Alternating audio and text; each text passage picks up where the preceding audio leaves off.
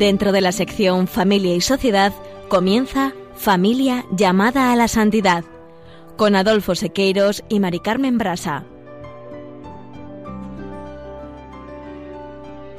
Muy buenas tardes, queridos oyentes de Radio María y familia Radio María.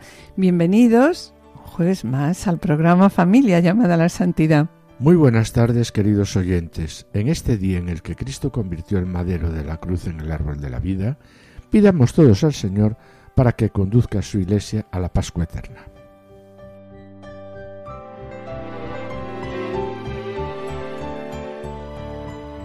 Y en esta noche, noche de jueves santo, Jesús en el huerto de los olivos nos pide que oremos con Él. Quiere compartir con nosotros su amor hasta el extremo, pero también quiere hacernos partícipes de su sufrimiento y su desolación.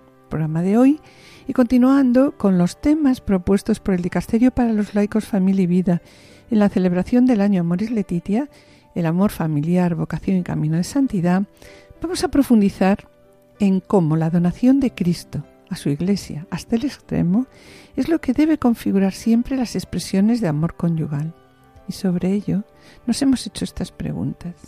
¿Somos conscientes de lo que nos ama Dios? ¿Somos conscientes de la entrega de Cristo por nosotros? ¿Somos conscientes del significado de amar hasta el extremo? Y bien, a ejemplo de Cristo, debemos plantearnos también unas preguntas, ¿no? ¿Cómo es mi entrega a los demás? ¿Cómo es nuestra entrega a los demás? ¿Cómo es mi entrega sobre todo a mi esposo, esposa, hijos o padres? En la sección Esposos en Cristo, Juana, Julio y Pablo Seque se ocuparán hoy del matrimonio Frank y Francisca Jagestater, beatificados el 26 de octubre del 2007, que vivieron su vocación de matrimonio cristiano en medio de los horrores de la guerra y que nos muestran cómo el encuentro con Cristo nos transforma y robustece la fe, incluso en medio de grandes adversidades. Pues bien, con la vida del matrimonio Frank y Francisca Jagestater, queremos recordar el sufrimiento de miles de familias que están viviendo la guerra en Ucrania y buscan asilo en Polonia. No os perdáis su ejemplo de vida. Y ya en el colofón nos plantearemos unas sugerencias y propósitos para vivir estos días, en nuestra vida personal, en el matrimonio, en la familia, y escucharemos una catequesis del Papa Francisco. No se lo pierdan, permanezcan en sintonía, permanezcan con nosotros en Radio María.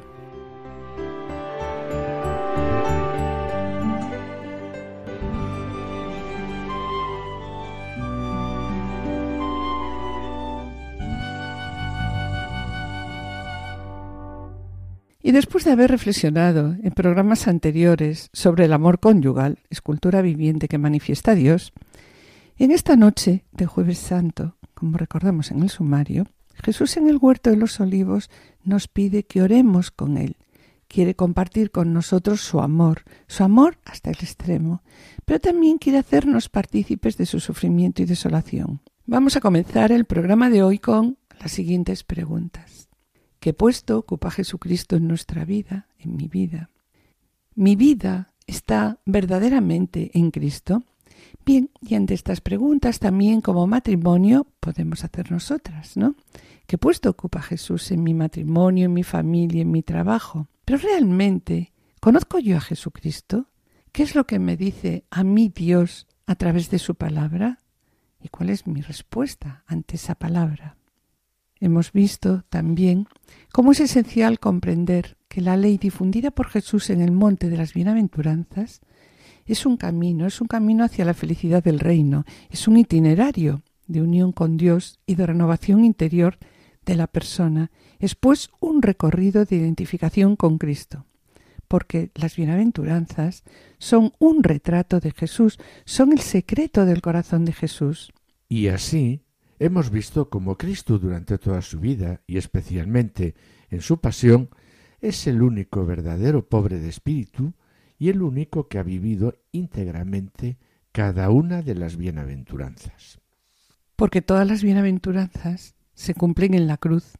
En el Calvario Jesús ha sido absolutamente pobre, afligido, manso, hambriento y sediente de justicia. misericordioso, limpio de corazón, artesano de paz, perseguido por la justicia. Practicando la perfección cada una de las bienaventuranzas, recibió el poder de hacer entrar a todo hombre en el reino de los cielos, incluso a los mayores pecadores, como lo atestigua el episodio del buen ladrón, cuando unos instantes antes de su muerte, Jesús promete, promete a este hombre que le promete que en verdad, en verdad te digo, hoy estarás conmigo en el paraíso. Pues bien, con estas palabras damos comienzo al programa de hoy, jueves santo, día del amor fraterno, inicio de la pasión del Señor, en el que vemos el gesto de la entrega suprema por amor hecha servicio.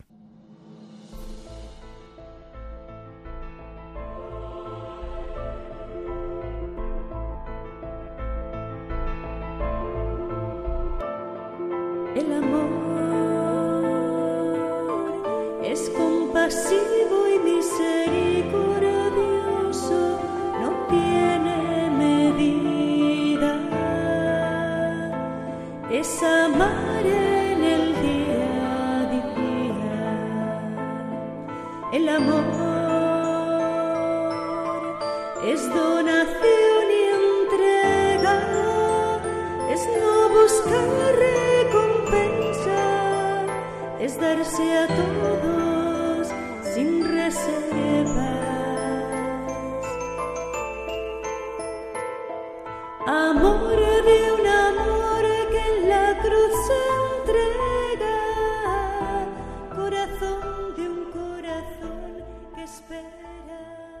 Como acabamos de escuchar, el amor es donación. El amor es donación y entrega, es darse a todos sin reserva.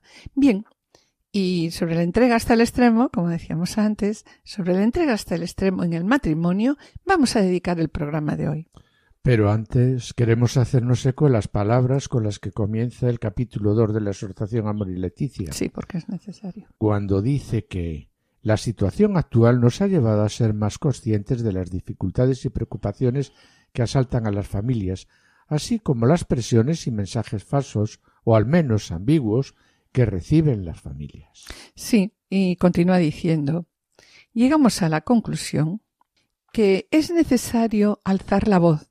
Así nos dice la exhortación. Es necesario alzar la voz para desenmascarar determinadas interpretaciones que pretenden marginar en estos tiempos la verdad del Evangelio al presentar esta verdad como culturalmente superada o inadecuada, ¿no? para los problemas de nuestra época, que proponen también a su vez una pretendida libertad que vacía de sentido la sexualidad, el avance de la cultura de la muerte, y ante esta cultura de la muerte debemos de ser custodios de la vida, porque como afirmaba San Juan Pablo II, la vida es siempre un bien. Pero hoy, Mari Carmen, Día del Amor Fraterno, vamos a dedicar el programa, como ya hemos dicho, al amor conyugal. Y así recordamos lo que presenta el capítulo 4 del Amor y Leticia, parafraseando a Benedicto XVI en Deus Caritas Et, cuando dice Dios es amor y quien permanece en el amor permanece en Dios y Dios en él. Sí, y señala que estas palabras de la primera carta de Juan expresan con claridad el corazón de la fe cristiana, la imagen cristiana de Dios y también la consiguiente imagen del hombre y de su camino. Y sobre lo que acabamos de leer del Evangelio de Juan, nos lleva a plantearnos unas preguntas, ¿no? Como comienza- eh, comentábamos al comenzar el programa. ¿Somos conscientes de lo que nos ama Dios? Somos conscientes, yo soy consciente de la entrega de Cristo por nosotros. Somos conscientes también del significado de lo que significa amar hasta el extremo. Y otra pregunta, a ejemplo de Cristo, ¿cómo es mi entrega en estos momentos a los demás? ¿Cómo es mi entrega a mi esposo, esposa, hijos, padres y a las personas que me rodean? ¿Cómo es mi entrega? Mirad cuál amor nos ha dado el Padre al hacernos hijos de Dios. Mirad cuál amor nos ha dado el Padre al hacernos hijos de Dios. Para ser llamados hijos de Dios. Para ser llamados hijos de Dios. Mirad cuál amor nos ha dado el Padre al hacernos hijos de Dios. Mirad cuál amor nos ha dado el Padre al hacernos hijos de Dios. Como acabamos de escuchar, mirad cuánto amor nos ha dado el Padre al hacernos hijos de Dios. Bien, y sobre el amor en el matrimonio, recordamos en el capítulo 4 de La Moris Leticia, el Papa Francisco comienza diciendo que todo lo dicho no basta para manifestar el Evangelio del matrimonio y de la familia si no nos detenemos especialmente a hablar de qué? Del amor. Porque no podemos alentar un camino de fidelidad y de entrega recíproca si no estimulamos el crecimiento, la consolidación y la profundización Del amor conyugal y familiar. Sí, así nos dice la exhortación.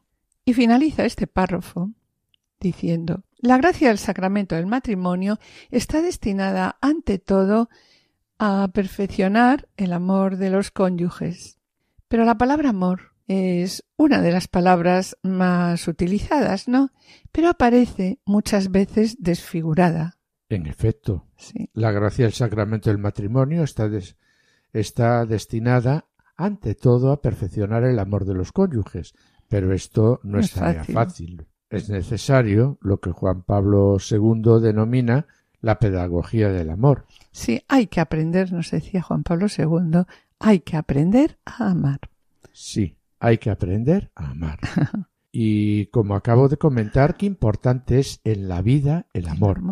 Y refiriéndome al amor, Benedicto XVI en Deus Caritas es, dice, Dios es amor, y quien permanece en el amor, permanece en Dios, y Dios en él. Y también señala, estas palabras de la primera carta de Juan expresan con claridad el corazón de la fe cristiana, la imagen cristiana de Dios, y también la consiguiente imagen del hombre y de su camino. Sí, además, Adolfo, en ese mismo versículo, Juan nos ofrece una formulación de la existencia cristiana cuando dice Nosotros hemos conocido el amor que Dios nos tiene y hemos creído en él.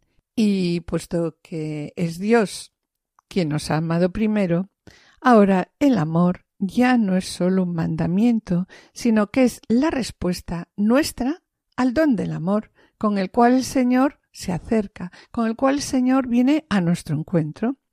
Y entonces aquí se nos plantea una pregunta, y pregunta que pide de nosotros una respuesta. La pregunta es la siguiente. ¿Cómo respondo yo al amor de Dios? Sí, pero Mari Carmen, No es fácil, no, ¿verdad? Es fácil en el mundo actual hablar del amor de Dios, porque yo creo que no, que no es nada fácil, No es fácil. ni siquiera en el seno de las familias. Sobre ello recuerdo lo que dice el Papa emérito en un mundo actual en el cual a veces se relaciona el nombre de Dios con la venganza, el odio y la violencia. Este es un mensaje de gran actualidad y con un significado muy concreto. Mm, De ahí que nos exhorta Benedicto Deseo hablar del amor del cual Dios nos colma y que nosotros debemos saber comunicar a los demás. Pues sobre ello, Adolfo. Nosotros realmente sabemos comunicar a las personas que nos rodean, a los jóvenes, qué es el amor. A los novios, ¿no? A los jóvenes matrimonios. La verdad es que la palabra amor, tantas veces en la boca de todos en estos momentos, está desfigurada. Claro, esto conlleva un problema de lenguaje y por eso en Deus Caritas es propone que el amor de Dios por nosotros es una cuestión fundamental para la vida y de nuevo nos plantea preguntas decisivas, ¿no? ¿Quién es Dios?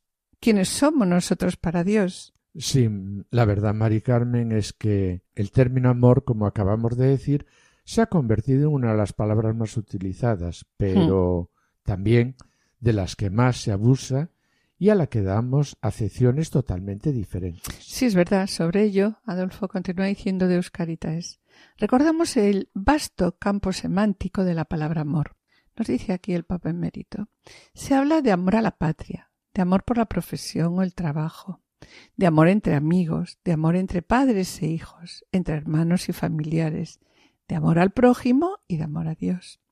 Y continúa diciendo, sin embargo, en toda esta multiplicidad de significados destaca como arquetipo por excelencia el amor entre el hombre y la mujer, en el cual intervienen inseparablemente el cuerpo y el alma, y en el que se le abre al ser humano una promesa de felicidad que parece irresistible en comparación con la cual palidecen a primera vista todos los demás tipos de amores. Este amor esponsal es una entrega libre de uno al otro para formar una comunión de personas, una unidad de personas. Esta unión consiste en una apertura total del uno con el otro, en ideas, gustos, alegrías, penas, temores, y urge vivir unidos, Sí, pero No se regala esta unidad. no, esta unidad no se regala y es necesario ir conquistándola Día a día, Día a pasando día. por muchos errores, disgustos, obstáculos y lágrimas, ¿no? Sí, y es necesario también ir descubriendo poco a poco la riqueza que Dios ha puesto en la vida de la persona amada. Enamorarse todos los días Tenemos que enamorarnos todos los días. lo que tiene que pasar. Y sobre la entrega, vemos cómo realizar la entrega de modo humano exige una madurez de la libertad que permite al hombre no solo dar cosas, sino darse a sí mismo. ¿Y darse a sí mismo cómo? En totalidad. Claro. Y el fundamento de esta entrega en totalidad, Adolfo, ¿qué es? Pues es un amor peculiar que se denomina pues amor, Amor esponsal. Amar es también ayudarse. Es verdad. Quien ama, Está siempre al servicio del ser amado. sí. Y la ayuda entre los esposos no es un servicio aislado que se hace de vez en cuando. Es una disponibilidad total puesta al servicio uno del otro. Sí, disponibilidad para escuchar. Para no es fácil esta disponibilidad. No, ¿eh? no, no. disponibilidad para escuchar, para agradar al otro, teniendo en cuenta los problemas y deseos del otro. Por lo tanto, estamos, ¿verdad?, llamados por amor para amar como pues con todo, Pues con nuestro, todo ser, nuestro ser. Claro. Y Mari Carmen, ¿cuál es la fuente del amor esponsal? El directorio de la Iglesia Católica de España nos dice lo siguiente sobre ello. La fuente del amor esponsal, ¿dónde está? Está en Jesucristo crucificado, que entrega su cuerpo por amor a su Iglesia, entregándose a sí mismo por ella para santificarla. Y continúa diciendo, todo amor humano debe ser referido a este gran misterio, a este gran misterio de qué? De la entrega de Cristo por la Iglesia. Por lo tanto, pues la entrega es la respuesta a la vocación al amor. Entregarse, ya hemos comentado antes, ¿no? ¿Qué es? Es darse, es darse sin esperar nada a cambio, nada, pero nada, ¿eh? Pero Mari Carmen, sabemos que el concepto de entrega No suena bien. No, no suena bien en estos momentos. ¿Por qué? Pues porque implica renunciar a uno mismo. Está claro. Esta entrega cuesta, es cierto, pero si se consigue es una maravilla. El problema es que estos tiempos no nos ayudan nada. Vivimos en un momento en el que se tiene miedo al compromiso. Sí, quiero añadir además que en el amor conyugal, si nos entregamos, pues lo hacemos con todas las consecuencias, como decíamos antes, ¿no? Le regalas tu cuerpo, le regalas tu alma, tu carácter, tus virtudes, tus defectos, le regalas tus disgustos y le regalas también tu pasado, tu presente y tu futuro. Es una entrega que te fías tanto de él o de ella, ¿no? Confías ciegamente en él o en ella que te entregas plenamente. Por lo tanto, esta entrega es un acto de fe y de confianza en el otro. Y es un acto tan grande que a veces no somos conscientes de ello, que requiere pues la Pues ayuda, la ayuda de, de Dios, Dios, claro. ¿verdad? Sí. La cruz, no, no fue el desenlace de un fracaso, sino el modo de expresar la entrega amorosa que llega hasta la donación más inmensa de la propia vida. El Padre quiso amar a los hombres en el abrazo de su Hijo crucificado por amor. La cruz en su forma y significado representa ese amor del Padre y de Cristo a los hombres.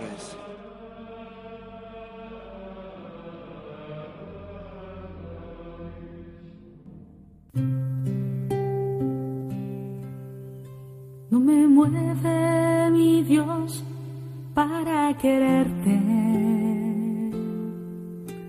el cielo que me tienes prometido. Y me mueve ese infierno tan temido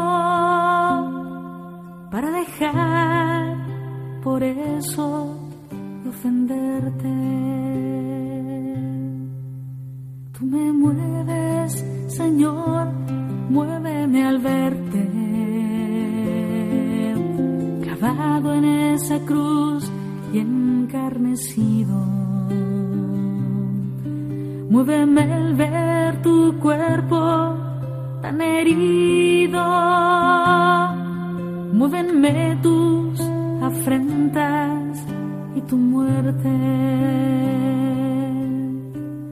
Muéveme al fin tu amor y en tal manera que aunque no hubiera cielo, yo te amara.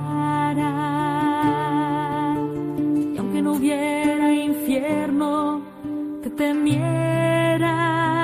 No me tienes que dar porque te quiera. Pues aunque lo que espero no esperara, pues aunque lo que espero no esperara, lo mismo que te quiero, Y después de escuchar este precioso soneto que todos conocemos, nos preguntamos, ¿qué te mueve para servir a Dios? ¿En qué te basas para amarlo? La cruz fue el modo de expresar la entrega amorosa que llega hasta la donación más extrema de la propia vida. El Padre quiso amar a los hombres en el abrazo de su Hijo crucificado por amor. La cruz, por tanto, representa el amor del Padre y de Cristo a los hombres. Y sobre esta entrega hasta el extremo, Mari Carmen, la familiares consortio, nos recuerda que la donación de Cristo a su Iglesia hasta el extremo es lo que debe configurar siempre las expresiones del amor conyugal. Ciertamente. ¿no? Así es. El amor hasta el extremo es lo que debe configurar el amor conyugal. Debe configurar, por lo tanto, nuestra relación, debe configurar nuestro matrimonio. De ahí que nuestra vocación, ¿cuál debe ser? Debe ser amarnos hasta dar la vida el uno por el otro. Día a día. Eso es, pero día a día, ¿no? Y este, pues es el camino de santidad que se nos presenta al hombre y a la mujer por medio del amor esponsal ¿A través de qué? Pues a través del matrimonio, ¿no? Porque ambos estamos llamados por Dios a... La santidad. Sí. Y de ahí que el matrimonio consiste en la entrega de la vida entera del uno al otro, de modo semejante a cómo Cristo se entregó por la Iglesia. ¿Y cómo es esa entrega? Sí, bueno, pues Dios está claro que no nos pide morir físicamente, ¿no? Como hizo Él por nosotros, pero sí que nos entreguemos, y sí que nos entreguemos plenamente día a día, el uno al otro. ¿Y cómo podemos hacer esta entrega? No, porque esto no es fácil, decíamos hace un momento. ¿Cómo podemos llamar hasta el extremo? Porque realmente es imposible. Pues mira, si Cristo, y así nos dice el directorio, ¿no? Si Cristo es el centro de nuestra vida, significa que estamos dispuestos a amar hasta el extremo, como Cristo amó a su iglesia. Y para ello, bueno, pues los esposos contamos con la ayuda de la gracia y también de una serie de medios que queremos comentar, una serie de medios que nos aporta la Iglesia y las diferentes realidades eclesiales y movimientos de espiritualidad conyugal. Entre estos medios que nos pueden ayudar para amarnos más el uno al otro, y para llegar al Señor, destacamos los que propone el número 54 del directorio de la Pastoral Familiar de la Iglesia de España y que también pues, lo propone el movimiento Equipos de Nuestra Señora. Y entre estos medios destacamos, en primer lugar, la oración personal, descubrir a Cristo en la lectura y escucha de la palabra diaria para comprender lo que Dios nos va diciendo poco a poco a través de su palabra. Un segundo medio para el crecimiento en el amor mutuo, ¿cuál es? La oración conyugal. ¿Y en qué consiste, Adolfo, la oración conyugal? Pues en rezar juntos, marido y mujer, cada día y si es posible, haciendo una oración familiar. Exacto. En tercer lugar estaría el diálogo conyugal, diálogo en presencia del Señor. Un verdadero diálogo conyugal pues con el Señor en medio de los dos y para hablar de qué? Pues para hablar del paso de Dios por nuestras vidas, pues con preguntas similares, más o menos, a las que proponemos en la última parte del programa, en las sugerencias. Bien, fruto de este diálogo surge la necesidad de proponernos ser mejores y corregir nuestros defectos, con la ayuda de qué? Pues con la ayuda de la mutua corrección fraterna, el discernimiento de la, de la voluntad de Dios en nuestras vidas. Pero claro, sabemos que esto no es fácil y de ahí la necesidad de la oración y del perdón, sabiendo que contamos con la ayuda de la gracia y también la ayuda mutua del marido a la mujer y de la mujer al marido. ¿Mm? Como conclusión, el marido se santifica haciendo santa a la mujer y la mujer se santifica haciendo santo al marido, como tantas veces hemos dicho, ¿no? De ahí que el amor hasta el extremo es lo que debe configurar el amor conyugal. Y nuestra vocación, ¿cuál debe ser? Pues amarnos hasta dar la vida el uno por el otro, porque este es el camino de santidad que se nos presenta al hombre y a la mujer por medio del amor esponsal, a través del matrimonio. Ambos estamos llamados por Dios a la santidad.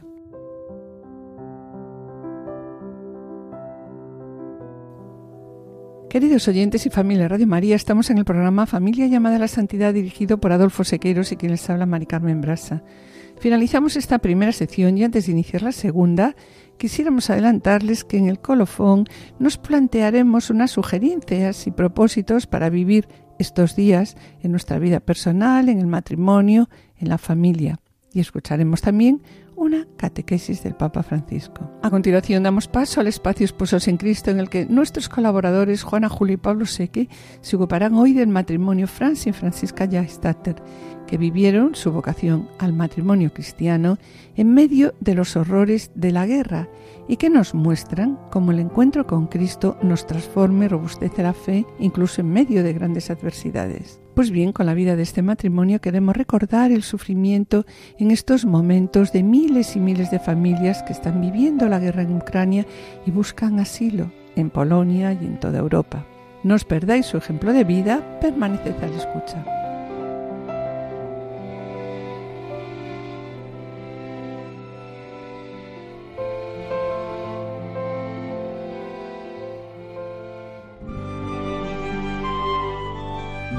Esposos en Cristo.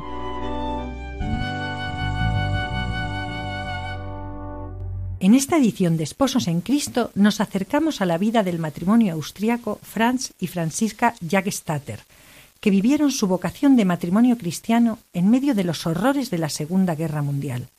Magnífico ejemplo de fortaleza y dignidad la vida de Franz Jagstatter nos muestra de manera extraordinaria cómo el encuentro con Cristo nos transforma y robustece la fe, incluso en medio de las persecuciones más injustas y amargas, hasta la aceptación del martirio.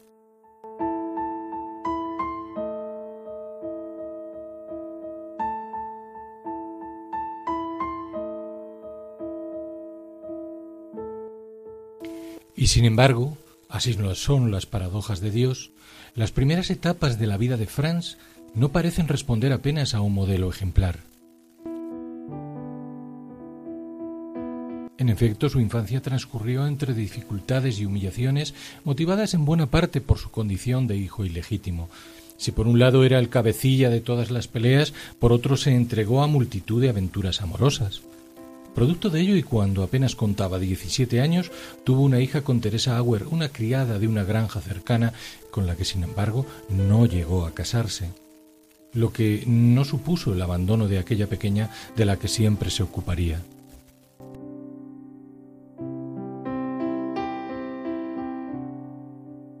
Probablemente como consecuencia de todo ello, Franz se vio obligado a abandonar su pueblo en medio de un momento de fuerte indiferencia religiosa periodo turbulento de su vida que apenas paliaba su amor a la lectura como herramienta insustituible para, en sus palabras, forjar un pensamiento libre.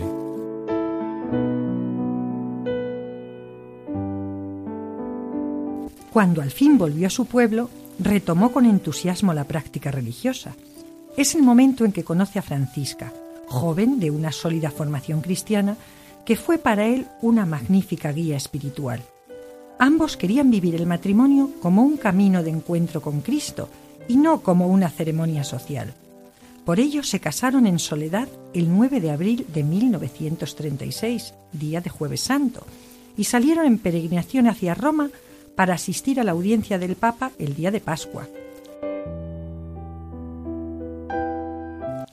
Ambos jóvenes sentían que habían encontrado la felicidad en el matrimonio y en pocos años tuvieron tres hijas.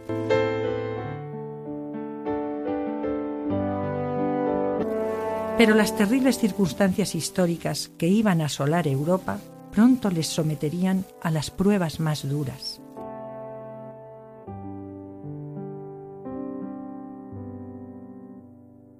Efectivamente, como es bien conocido, en 1938 Hitler conquista Austria y ratifica la anexión a Alemania con un referéndum manipulado.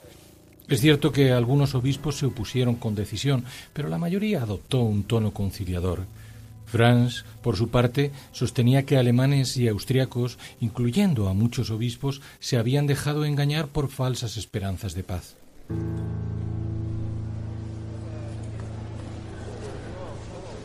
Él fue el único en su pueblo que, defendiendo su criterio con total independencia, votó en contra de la anexión y rechazó cualquier tipo de ayuda económica.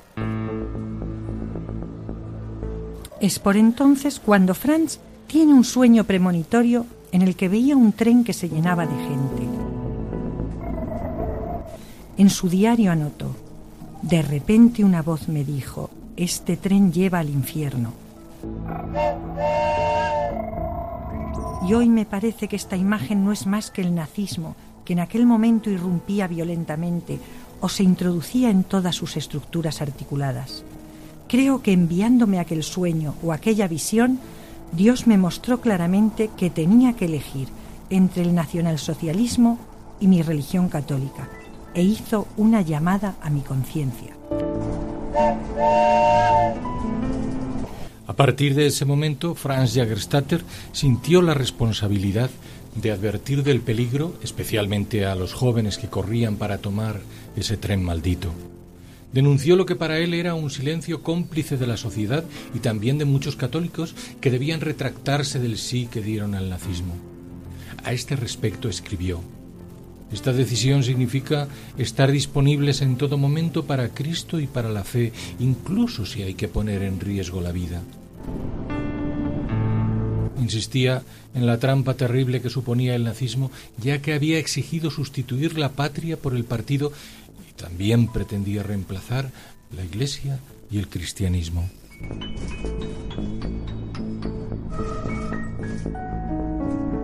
Pero sus voces críticas fueron desoídas. Solo tuvo a su lado a su esposa. Francisca relató. Al principio le pedí muchas veces que no pusiera su vida en peligro, pero luego, cuando todos luchaban con él y se alzaban contra él, ya no lo hice más. Si no hubiera estado de su lado, no habría tenido absolutamente a nadie. Y así fue. En febrero de 1943, Franz recibió su llamada a las armas. Decidió acudir al cuartel para mostrar su negativa a luchar. La despedida de su mujer y sus tres hijas fue premonitoria del futuro terrible y les llenó de angustia y de dolor. Al llegar al cuartel fue detenido y enviado a la prisión militar de Linz. Mientras su mujer también es sometida a interrogatorios, Franz le aconseja que siempre conteste con la verdad.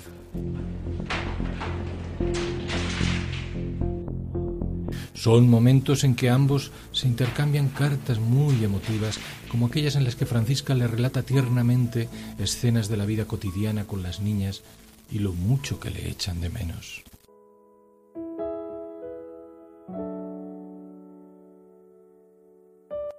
Franz, por su parte, expresa el dolor de la ausencia y el temor ante su futuro, pero sus convicciones y su profunda fe se mantienen firmes.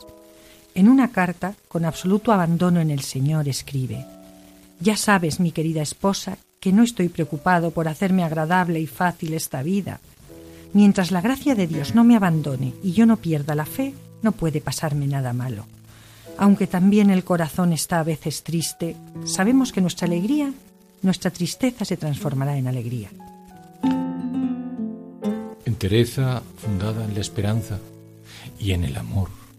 Cuando se cumple el séptimo aniversario de su boda, desde la cárcel envía a Francisca una carta que bien puede formar parte de una antología del amor esponsal.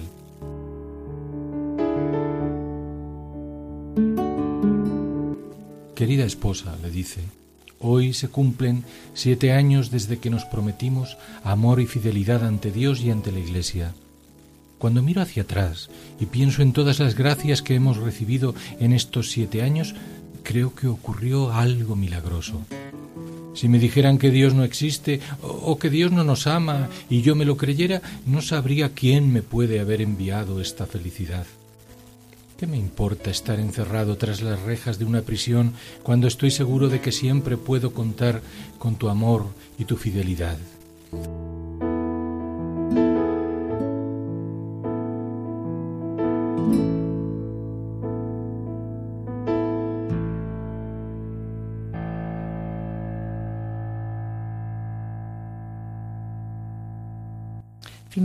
Todo se precipita. El juicio comienza el 6 de julio de 1943. En los documentos del proceso se lee que el acusado aduce que había llegado a la convicción de que como creyente católico no podía servir en el ejército, no podía ser a la vez nacionalsocialista y católico. El tribunal consideró esta actitud como evasión a la llamada a las armas, delito castigado con la pena de muerte. Ya casi a la desesperada. Se le permite ver a su esposa durante muy poco tiempo, no para facilitar la despedida, sino intentando que ella, acompañada del párroco, le convenciera de cambiar de opinión y así poder modificar la sentencia. Fran se niega y la sentencia a muerte es ratificada y finalmente ejecutada.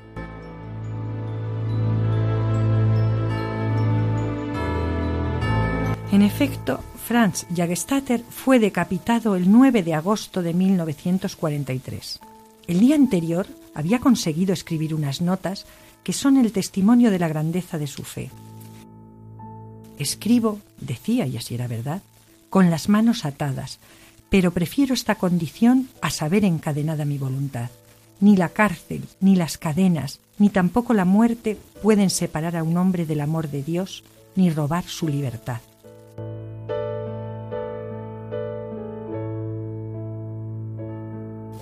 Su beatificación tuvo lugar el 26 de octubre de 2007. A la ceremonia, junto con sus cuatro hijas, acudió Francisca, de 94 años de edad. Tras sufrir la pobreza y el aislamiento en su pueblo, pudo por fin dar gracias a Dios por el reconocimiento a la vida íntegra y de fe total en el mensaje de Cristo. Llevaba en sus manos la página escrita por Franz en la que relataba el sueño de aquel tren lleno de gente que se precipitaba hacia el abismo.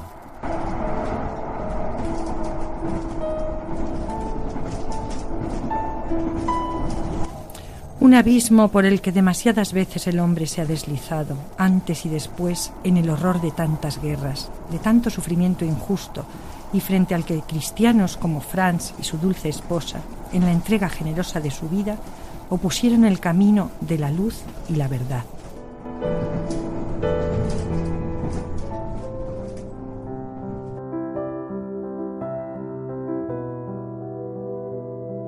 Queridos oyentes y familia Radio María, estamos en el programa Familia llamada a la Santidad, dirigido por Adolfo Sequeiros y quien les habla, Mari Carmen Brasa. Les recordamos que pueden ponerse en contacto con nosotros a través del correo familia llamada a la santidad o enviando un correo postal a la dirección de Radio María Paseo de Lanceros 2, primera planta 28024, indicando el nombre del programa. Familia llamada a la santidad. Para solicitar este programa deberán dirigirse ustedes al teléfono de atención al oyente 91 8 22 80 10. También pueden escuchar nuestros programas a través de podcast entrando en la página web de Radio María www.radiomaria.es indicando el nombre del programa Familia llamada a la Santidad. Igualmente, también pueden escuchar y descargar nuestros programas a través de diferentes plataformas como Spotify y descargarlo ¿no? a su ordenador para archivarlo, escucharlo a la hora que ustedes deseen.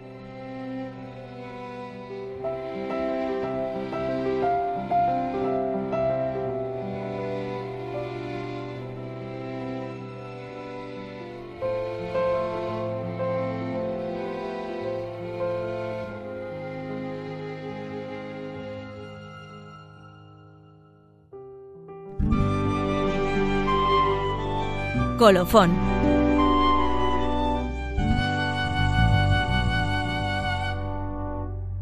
Y tras el testimonio de cristianismo ejemplar del matrimonio Frank y Francisca Geistater, queremos recordar que antes de ser guillotinado, el sacerdote que le administró los últimos sacramentos le preguntó si necesitaba algo. Y Frank le dijo, le responde al sacerdote con gran entereza, tengo todo, porque tengo la Sagrada Escritura y no necesito nada. Y sobre la entrega, el amor hasta el extremo, recordamos que el directorio de la Iglesia de España dice que la donación de Cristo a su Iglesia hasta el extremo es lo que debe configurar siempre las expresiones del amor conyugal. Por tanto, amor hasta el extremo, como acabamos de decir, ¿no? Es lo que debe configurar el amor conyugal. ¿Y cuál es nuestra vocación que hemos comentado antes, ¿no? Pues nuestra única vocación debe ser amarnos hasta dar la vida el uno por el otro, pero, y lo recordamos, día a día. Este es el camino de santidad que se nos presenta al hombre y a la mujer eh, por medio del amor esponsal y a través del matrimonio, porque ambos estamos llamados por Dios a la santidad. Y como nos dice Benedicto XVI, ¿no? El hombre es semejante a Dios en la medida en que ama. Y continúa este apartado que acabas de comentar, Adolfo, del directorio, diciendo que la donación de Cristo a su Iglesia hasta el extremo es lo que debe configurar siempre las expresiones del amor conyugal. El amor de los esposos, nos dice, es un don, una participación del mismo amor creador y redentor de Dios. Y esta, bueno, pues es la razón de que los esposos sean capaces de superar las dificultades que se les van a presentar y se les pueden presentar, llegando hasta el heroísmo, claro, en algunos casos si fuera necesario. De ahí que el amor hasta el extremo, Mari Carmen, es lo que debe configurar el amor, conyugal. Nuestra única vocación debe ser amarnos hasta dar la vida el uno por el otro, día a día, porque este es el camino de santidad que se nos presenta al hombre y a la mujer por medio del amor esponsal a través del matrimonio. Como ya hemos dicho, ¿no? Sí, como ya habíamos dicho, y, ambos sí. Estamos llamados por Dios a la santidad. A la santidad, sí. Bueno, y sobre la entrega hasta el extremo que exige el amor conyugal, vamos a escuchar ahora eh, las palabras del Papa Francisco pronunciadas en la catequesis del 6 de mayo del año 2015.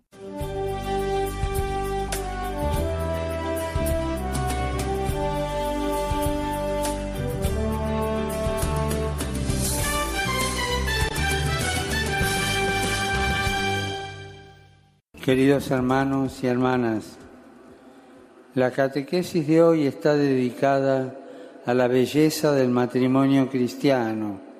El matrimonio es un gran misterio que tiene la dignidad de reflejar el amor de Cristo a su iglesia. Todos los cristianos estamos llamados a amar como Cristo nos amó, pero el marido, dice el apóstol Pablo, debe amar a su mujer como a su propio cuerpo, como Cristo ama a su iglesia. Esta radicalidad evangélica restablece la reciprocidad originaria de la creación.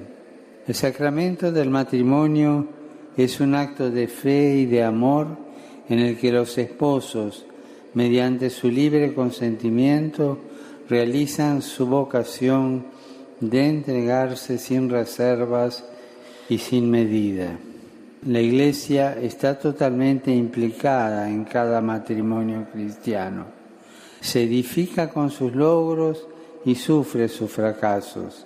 Asumamos seriamente la responsabilidad que se desprende de este vínculo indisoluble.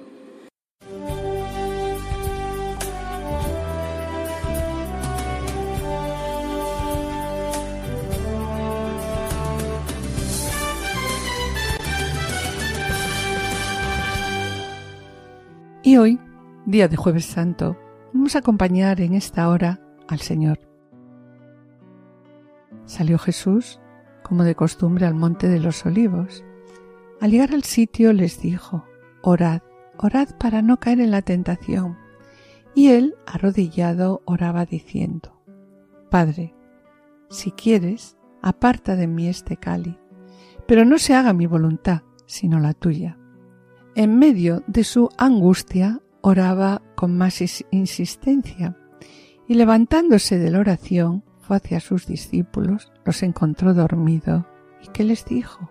Les dijo, levantad y orad para no caer en la tentación.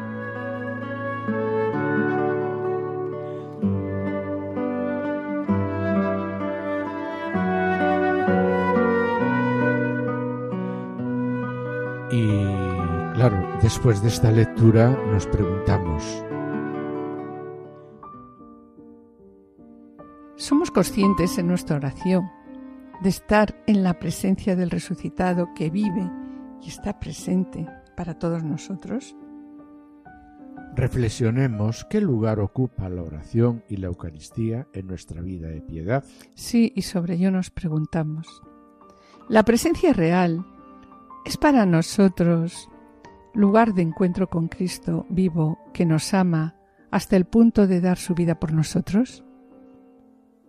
Y como matrimonio hemos reflexionado y orado unidos a Cristo resucitado y nos preguntamos. ¿No es esta una buena ocasión para detenernos a pensar en nuestra oración conyugal, como la hacemos? Sobre la forma con que acogemos la palabra de Cristo cuando la vida del matrimonio y de la familia se ve sacudida por, por la prueba, ¿encontramos verdaderamente un apoyo en Cristo muerto y resucitado por nosotros? El sacramento del matrimonio consagra nuestro don del uno al otro. Sí, y nos preguntamos. Sí. ¿Está vivo nuestro don? ¿Tenemos conciencia de encontrar en Cristo la orientación en el camino de la vida, la fuerza donde se alimenta nuestro amor. Como propósito para este mes, ¿qué podríamos hacer como matrimonio o a nivel individual? Si tenemos nosotros la fuerza de perdonar como Cristo perdona, seguro es seguro que tendremos que podemos tener múltiples ocasiones de perdonarnos entre nosotros y perdonar a los que nos rodean. Delante de Cristo que entrega su vida por los pecadores, nos preguntamos, ¿hacemos examen de conciencia regularmente? ¿Lo hacemos con confianza, dando gracias al Señor por su amor misericordioso? Deberíamos renovar nuestra práctica del sacramento, de la reconciliación, de la penitencia. Es decir, vamos a preguntarnos, ¿no? ¿Cuánto tiempo hace que no nos confesamos? Cristo resucitado encarga a sus discípulos anunciar el Evangelio y nos preguntamos, ¿cómo somos hoy testigos y mensajeros de la buena noticia? Y bueno, sería bueno pues concretar alguna acción, ¿no? Cómo ser testigos de Cristo vivo en nuestro ambiente, en la sociedad donde vivimos. Por tanto, en esta regla de vida que nos hemos planteado, en primer lugar, perdonarnos, pedir perdón y perdonarnos. En segundo lugar, trabajar nuestra oración, nuestra oración personal, nuestra oración conyugal y también acudir al sacramento de la penitencia. Y en tercer lugar, en tercer lugar, pues concretar alguna acción para llevar el Señor, para llevar el Evangelio a los demás. Bien, y sobre el amor hasta el extremo, escuchemos unas palabras del Papa Francisco eh, que él denomina amor martirial de las madres.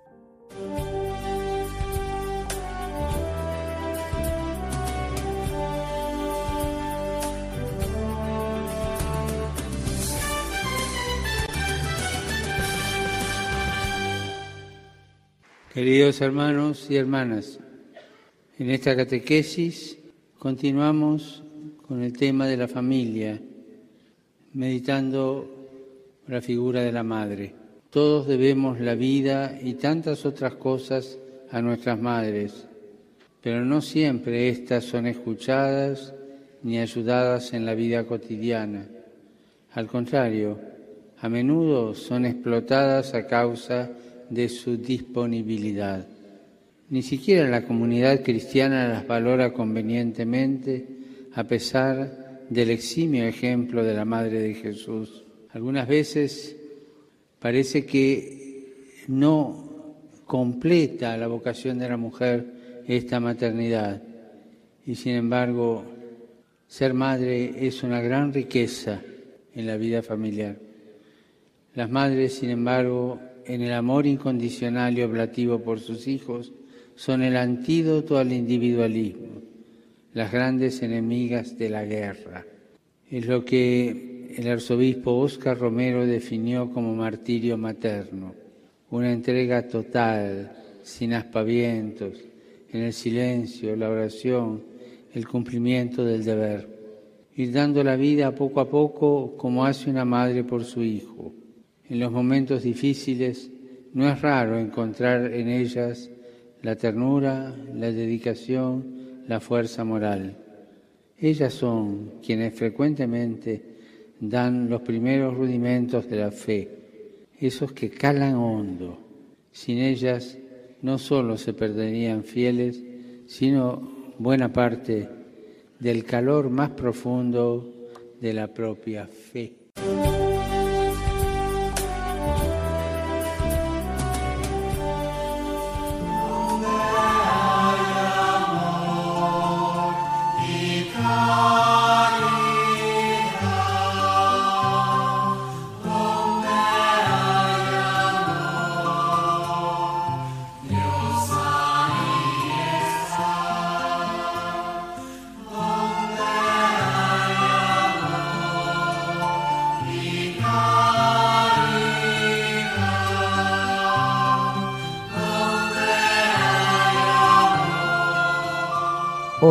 Queremos finalizar el programa con esta oración.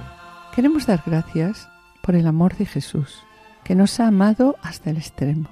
Y le pedimos que nos haga siempre más generosos en el don de nosotros mismos. Le pedimos también la gracia de amarlo, de amarlo con todo nuestro corazón, de amar a los demás como Él nos ama, de ser testigos con nuestra manera de vivir. Le pedimos la fuerza, la fuerza para aceptar las pruebas grandes y pequeñas y ofrecer nuestros sufrimientos unidos al de Jesús. Le pedimos por último que nos ayude a llevar las cruces de nuestro cónyuge, de nuestros hijos y de todas las personas que nos rodean, así también como a no ser una cruz para los demás.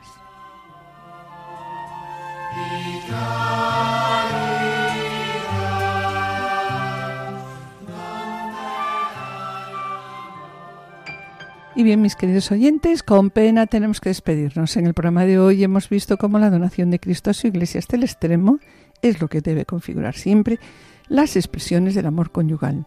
Y sobre ello nos hemos hecho unas preguntas que deseamos recordar de nuevo. ¿Somos conscientes de lo que nos ama Dios? ¿Yo soy consciente de la entrega de Cristo por nosotros, por mí? ¿Somos conscientes del significado de amar hasta el extremo? Y a ejemplo de Cristo, ¿cómo es mi entrega a los demás? Y sobre todo mi entrega a las personas cercanas, a mi esposo, esposa, hijos o padres. En la sección Esposos en Cristo, Juana, Julio y Pablo Seque se ocuparon del matrimonio Fran y Francisca Yegestater, un matrimonio que nos conmueve con su testimonio de cristianismo ejemplar que alcanza su expresión más perfecta en el martirio. Y en el colofón nos hemos planteado unas sugerencias y propósitos para vivir estos días en nuestra vida personal, en el matrimonio, en la familia y también hemos escuchado unas catequesis del Papa Francisco. Las pausas informativas han estado acompañadas por composiciones de nuestro colaborador musical Javier Sequeiros. Damos gracias a los asistentes de control de sonido por su ayuda y colaboración. Y esperamos estar de nuevo con ustedes los dos juntos el jueves dentro de dos semanas a esta misma hora. Muchas gracias por su atención. Hasta la próxima edición y que el Señor les bendiga. Permanezcan al escucha, permanezcan con nosotros en Radio María. Han escuchado Familia llamada a la santidad con Adolfo Sequeiros y Mari Carmen Brasa.